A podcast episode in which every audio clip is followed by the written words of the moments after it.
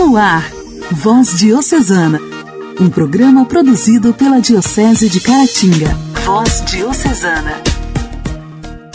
Olá, queridos ouvintes! Sexta-feira e está começando no seu rádio mais um programa Voz Diocesana. Programa produzido pela Diocese de Caratinga. Eu sou Janaíne Castro e estou chegando para te fazer companhia. Que tenhamos um lindo dia, recheado de boas vibrações e certezas de que acreditar no bem faz toda a diferença. E colher bons frutos depende apenas da nossa vontade. Sejam bem-vindos! Continue em sintonia. Voz Diocesana. Voz Diocesana. Um programa produzido pela Diocese de Caratinga. Nesta sexta-feira, 12 de novembro, celebramos o dia de São Josafá. Nasceu no ano de 1580 numa família de ortodoxos cismáticos, ou seja, ligados à igreja bizantina e não à igreja romana. Com a mudança de vida, mudou também o nome para Josafá, pois era comerciante, até que, tocado pelo Espírito do Senhor, abraçou a fé católica e entrou para a Ordem de São Basílio. Como monge desde os 24 anos, tornou-se apóstolo da unidade e sacerdote do Senhor em 1609, quando foi ordenado. Em seguida, foi nomeado superior dos conventos e logo depois arquimandrita de Vilna. Dotado de muitas virtudes e dons, tornou-se arcebispo, na sede principal dos Rutenos, em 1617. Lutou pela formação do clero, pela catequese do povo e pela evangelização de todos. As portas de sua casa e do seu coração estavam sempre abertas para acolher os pobres e necessitados. Josafá, além de promover com seu testemunho a caridade para com os pobres, desgastou-se por inteiro na promoção da unidade da Igreja Bizantina com a romana. Por isso conseguiu levar muitos a viver unidos na Igreja de Cristo. Os que entravam em comunhão com a Igreja Romana, como Josafá, passaram a ser chamados de uniatas, ou seja, excluídos e acusados de maus patriotas e apóstolos, segundo os ortodoxos. Dedicou-se no trabalho de unificação das igrejas, buscando remover o cisma e reconduzir os hereges e cismáticos à união com a Cátedra de São Pedro. Seu apostolado foi coroado com êxito, pois muitos hereges voltaram ao seio da igreja. Seu zelo pelas causas da igreja resultou em muitas perseguições, calúnias e oposições por parte dos cismáticos. Aconteceu que, em 1623, numa viagem pastoral, Josafá, com 43 anos na época, foi atacado, maltratado e martirizado. Após ser assassinado, São Josafá foi preso a um cão morto e lançado no rio. Dessa forma, entrou no céu, donde continua intercedendo pela unidade dos cristãos. Tanto assim que os próprios assassinos, mais tarde, converteram-se à unidade desejada por nosso Senhor Jesus Cristo. Reconhecido pela Igreja por suas virtudes heróicas e, sobretudo, pela santidade de seu martírio, São Josafá foi solenemente canonizado por Pio IX em 1867. São Josafá, rogai por nós. A alegria do Evangelho. Evangelho. Evangelho.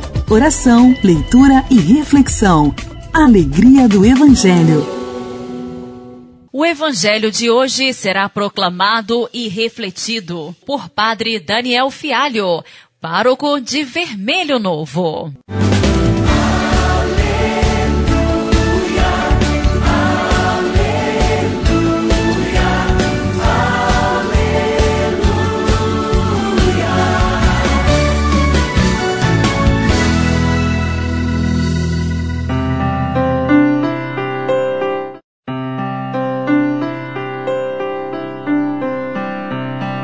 Senhor esteja convosco, Ele está no meio de nós. Evangelho de Jesus Cristo segundo Lucas. Naquele tempo, disse Jesus aos seus discípulos: Como aconteceu nos dias de Noé, assim também acontecerá nos dias do Filho do Homem. Eles comiam, bebiam, casavam e se davam em casamento, até o dia que Noé entrou na arca. Então chegou o dilúvio e fez morrer todos eles. Acontecerá como nos dias de Ló: comiam e bebiam, compravam e vendiam, plantavam e construíam. Mas no dia que Ló saiu de Sodoma, Deus fez chover fogo e enxofre do céu, e fez morrer todos. Mesmo acontecerá no dia que o Filho do Homem for revelado.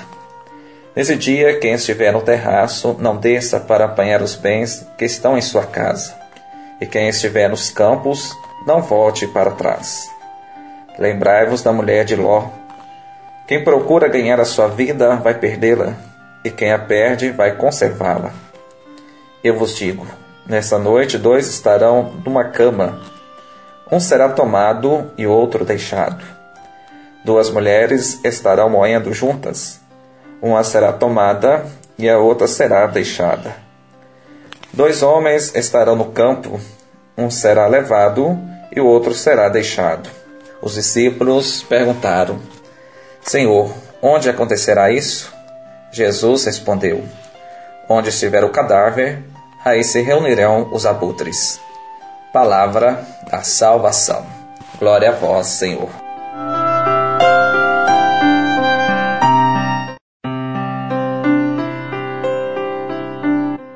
Caros ouvintes do Voz Diocesana, nós ouvimos o Evangelho de São Lucas, capítulo 17, versículo 26 ao 37. Esse Evangelho traz para nós um tema que sempre angustia o ser humano do fim dos tempos. Para o cristão, esse fim do tempo não é para causar medo, mas para trazer esperança. Todo aquele que crê na ressurreição, crê em Jesus, sabe que a sua vida será transformado nele. Esse evangelho traz dois acontecimentos bíblicos, tanto de Noé como Ló, de uma destruição total.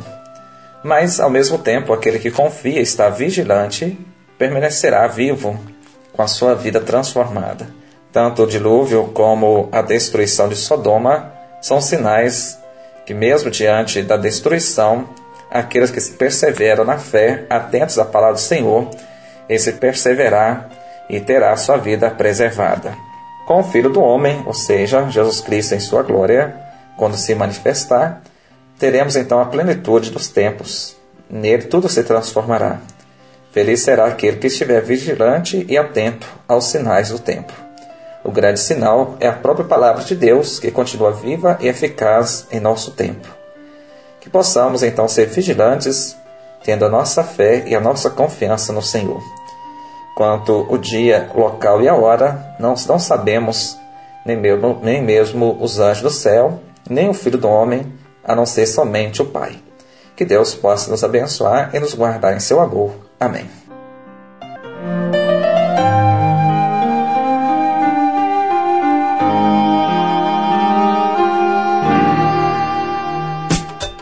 Diálogo Cristão. Temas atuais à luz da fé. Diálogo Cristão.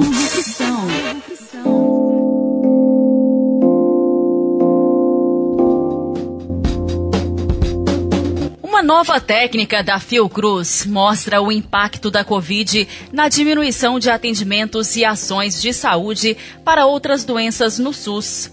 Os procedimentos cirúrgicos registraram a maior queda, uma redução de 53% na comparação entre o período pré-pandemia, de janeiro de 2018 a junho de 2019, com o período de janeiro de 2020 a junho deste ano. De acordo com o levantamento, todos os serviços do SUS, com exceção da oferta de medicamentos, tiveram queda brusca logo após o início da pandemia e depois, mesmo com o aumento, não retornaram ao nível anterior. As internações registraram uma queda de 1 milhão e 700 mil, sendo a maior parte relativa a internações eletivas. O estudo mostra que os picos de óbitos da Covid Covid em 2020 e em 2021 coincidem também com o colapso e a diminuição do atendimento por outras causas, como explica o especialista em saúde pública da Fiocruz, Diego Xavier. Desde o início da doença, já a gente já sabia que um dos grandes problemas da Covid era trazer os sistemas de saúde ao colapso, né? Era o, o volume de casos muito alto em um, um espaço de tempo muito curto, e isso não possibilitava que os serviços de saúde conseguissem absorver toda essa, essa população doente e tratar de forma adequada. Então a gente teve, infelizmente, óbitos tanto por Covid, sem uma assistência adequada devido ao colapso do sistema, mas também tivemos óbitos por outros problemas de saúde que não puderam ser atendidos no momento em que a Covid ocupava todo, toda a nossa rede hospitalar. Diego Xavier ressalta que muitos problemas que não foram tratados a tempo podem ter evoluído para um quadro crônico mais grave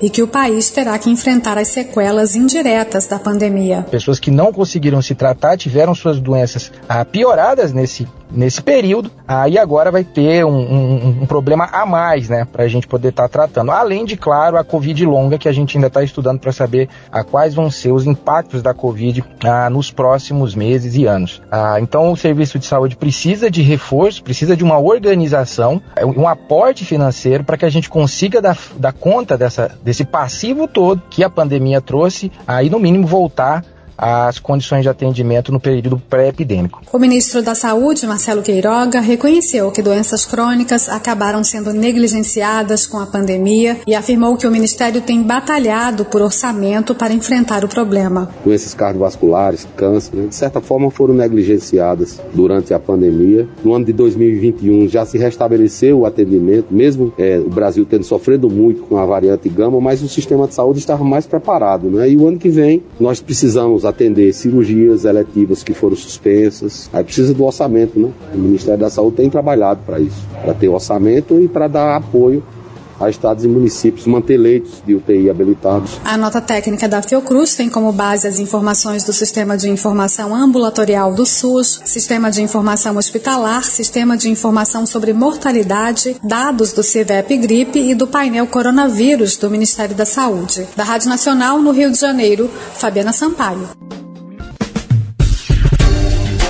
Voz Diocesana. Voz Diocesana. Um programa produzido pela Diocese de Caratinga.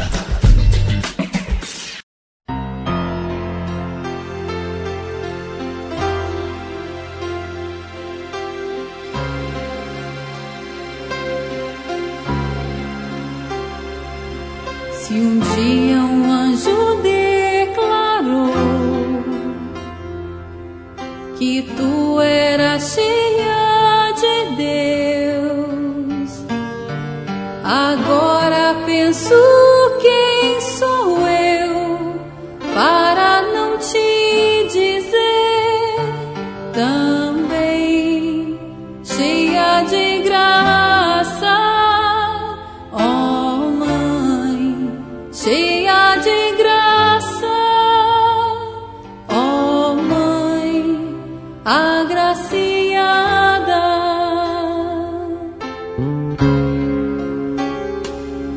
Se a palavra ensinou que todos hão de concordar e as gerações te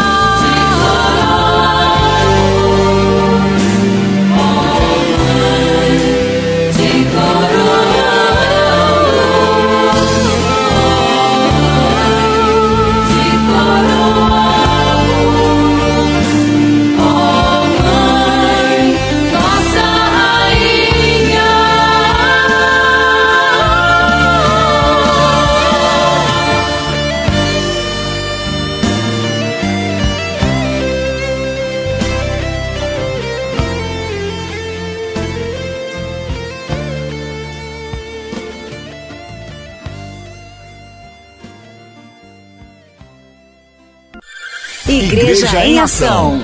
Formação, CNBB, notícias, Vaticano, diocese, não paróquia, troco a minha fé. Igreja em Ação. Igreja em Ação.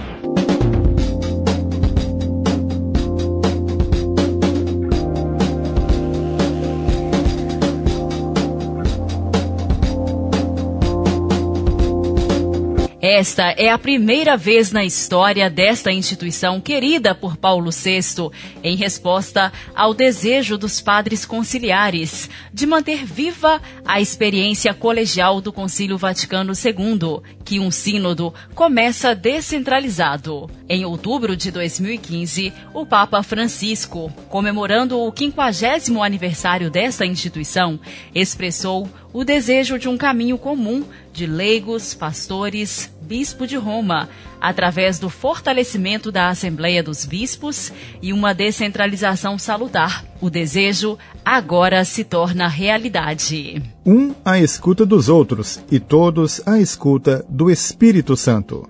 Para tornar concreta e visível aquela sinodalidade desejada por Francisco desde o início de seu pontificado, o próximo Sínodo dos Bispos será realizado não somente no Vaticano, mas em cada igreja particular dos cinco continentes, seguindo um itinerário trienal articulado em três fases, feito de escuta, discernimento, consulta. Leigos, sacerdotes, missionários, consagrados, bispos, cardeais, mesmo antes de discutir, refletir e questionar-se sobre a sinodalidade na Assembleia de Outubro de 2023 no Vaticano, se encontrarão, portanto, vivendo-a em primeira pessoa. Cada um em sua diocese, cada um com seu papel, com as suas instâncias. O itinerário sinodal que o Papa aprovou é anunciado em um documento da Secretaria do Sínodo, no qual são explicadas suas modalidades. Um processo sinodal integral só será realizado de forma autêntica se as igrejas particulares estiverem envolvidas nele, diz o texto. Além disso, também será importante a participação dos órgãos intermediários da sinodalidade, isto é, os sínodos das igrejas católicas orientais, os conselhos e assembleias das igrejas sui iuris e as conferências episcopais, com suas expressões nacionais, regionais e continentais. Esta é a primeira vez na história desta instituição querida por Paulo VI, em resposta ao desejo dos padres conciliares de manter viva a experiência colegial do Concílio Vaticano II, que um sínodo começa descentralizado. Em outubro de 2015, o Papa Francisco, comemorando o 50 aniversário desta instituição, expressou o desejo de um caminho comum de leigos, pastores, bispo de Roma, através do fortalecimento da Assembleia dos Bispos e uma descentralização salutar. O desejo agora se torna realidade. Superando qualquer tentação de uniformidade, mas visando uma unidade na pluralidade, a abertura do Sínodo terá lugar tanto no Vaticano quanto em cada diocese. O caminho será inaugurado pelo Papa no Vaticano nos dias 9 e 10 de outubro. Seguir-se-ão três fases, diocesana, continental, universal, que visam tornar possível uma verdadeira escuta do povo de Deus e, ao mesmo tempo, envolver todos os bispos em diferentes níveis da vida eclesial. O objetivo desta fase é a consulta do povo de Deus para que o processo sinodal se realize na escuta da totalidade dos batizados, lê-se no documento. Para facilitar a participação de todos, a Secretaria do Sínodo enviará um texto preparatório acompanhado de um questionário e um vademecum com as propostas para a realização da consulta. O mesmo texto será enviado a dicastérios da Cúria, uniões dos superiores e das superioras maiores, uniões ou federações de vida consagrada, movimentos leigos internacionais, universidades ou faculdades de teologia. Cada bispo nomeará um responsável diocesano como ponto de referência e conexão com a Conferência Episcopal, que acompanhará a consulta na igreja particular a cada passo. Por sua vez, a Conferência Episcopal nomeará um responsável ou uma equipe como ponto de referência junto aos responsáveis diocesanos e à Secretaria-Geral do Sínodo. O discernimento diocesano culminará em uma reunião pré-sinodal no final da consulta. As contribuições serão enviadas à sua própria conferência episcopal até uma data determinada por esta última.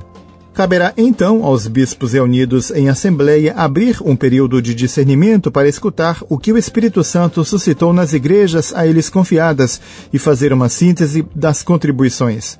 A síntese será enviada para a Secretaria do Sínodo, assim como as contribuições de cada igreja em particular. Tudo isso será feito antes de abril de 2022. Da mesma forma, também serão recebidas contribuições enviadas por dicastérios, universidades, União de Superiores Gerais, federações de vida consagrada, movimentos.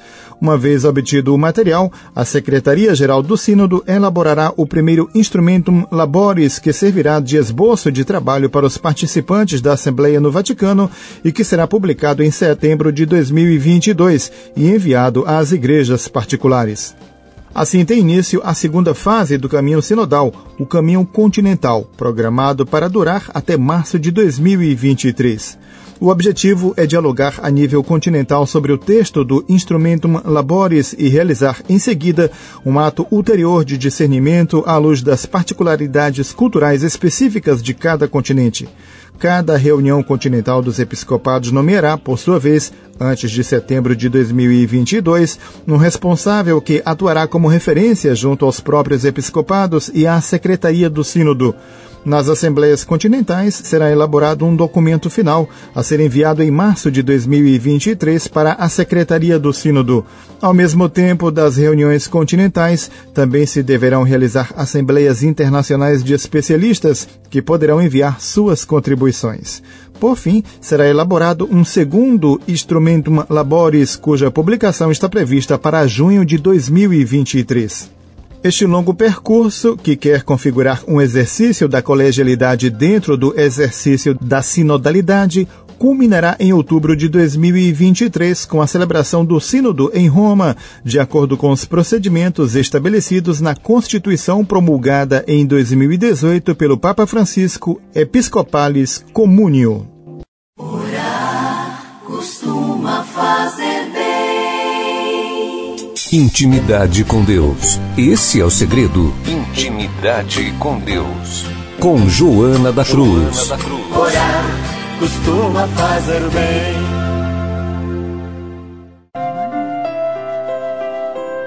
Vinde, Espírito Santo. Vou partilhar com você mais uma formação do Padre Leonardo Wagner, que ele tem postado no feed dele no Instagram, tá? Fica a dica aqui para você segui-lo. Ele diz assim que o pecado capital, talvez ele se aplica mais à assídia. A assídia é essa mornidão, é eu não querer me esforçar para ser santo.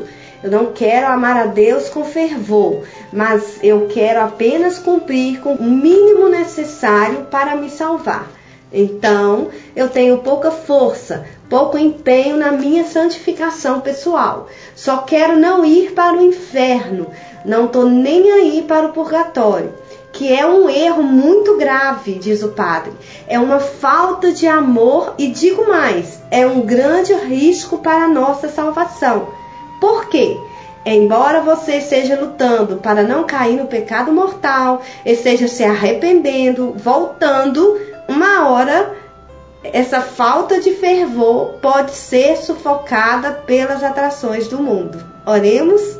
A cruz sagrada seja minha luz, não seja o dragão meu guia. Retira-te, Satanás, nunca me aconselhes coisas vãs. É mal que tu me ofereces, bebe tu mesmo o teu veneno. Então fica aqui para que todos nós façamos um exame de consciência e procuremos progredir na nossa santificação, na nossa vida de oração pessoal e na escuta da palavra de Deus. Graça e paz.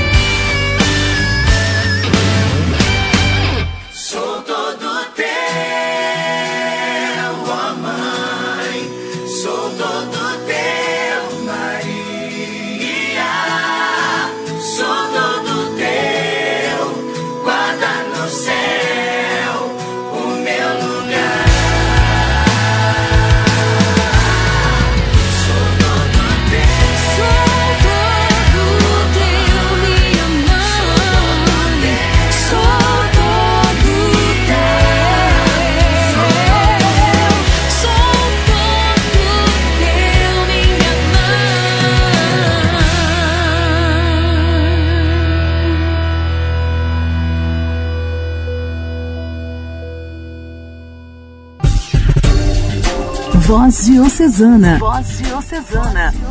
Um programa produzido pela Diocese de Caratinga. Meus amigos, está na hora de finalizar o nosso programa de hoje e eu desejo que a gente acorde todos os dias com coragem para superar os obstáculos, vencer os nossos medos e enxergar o quanto somos incríveis no palco da vida. Que a gente não deixe de admirar as preciosidades do nosso coração. Que nossa essência sempre perfume o mundo. Que o nosso caráter seja sempre visto e que as nossas boas ações sempre sejam lembradas como grandiosos gestos de amor. Fique em paz. Um forte abraço, um excelente fim de semana. Você ouviu Voz Diocesana, um programa da Diocese de Caratinga. Voz Diocesana.